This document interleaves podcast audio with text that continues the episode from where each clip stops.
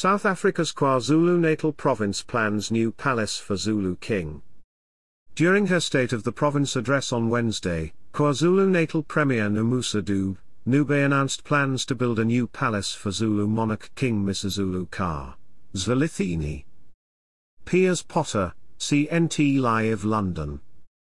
The decision aligns with Zulu customs, which dictate that the king's residence should not be in his late father's palace, according to local media reports.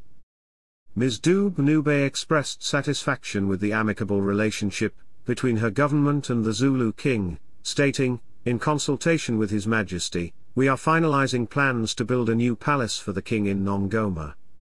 She also affirmed the government's commitment to providing administrative and logistical support to the reigning king, similar to the assistance provided to the late monarch. This announcement comes amidst a legal dispute challenging the king's legitimacy. In December, a court ruled that President Cyril Ramaphosa's official crowning of the new Zulu king was unlawful and invalid, ordering an inquiry into whether the king's accession to the throne complied with customary laws. Piers Potter, CNT Live London